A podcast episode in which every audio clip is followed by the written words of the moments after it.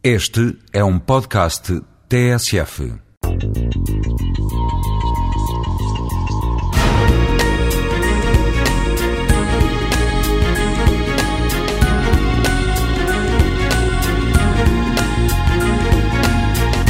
Vivemos numa sociedade que movimentamos cada vez menos.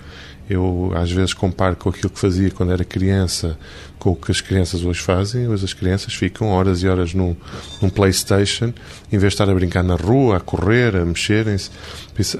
A comida de, das crianças e especialmente do, dos adolescentes tem que ser muito bem vista para que não haja um desequilíbrio na, nessa, nessa na nutrição e nessa alimentação dos jovens.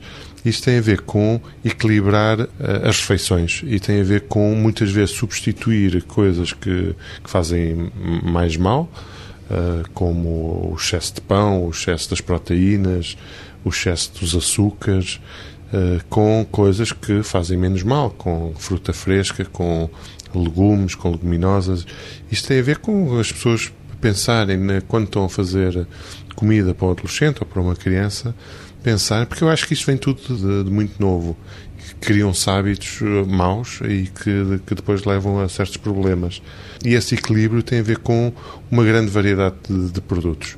Quando, quando, fazemos uma alimentação cuidada, tam, temos que pensar em vários produtos, não é comer carne todos os dias, é, temos uma variedade de coisas, ou comemos ovos um dia, ou carne no outro, ou peixe no outro, ou, ou queijo no outro, e, e é nessa variedade que é uma alimentação equilibrada.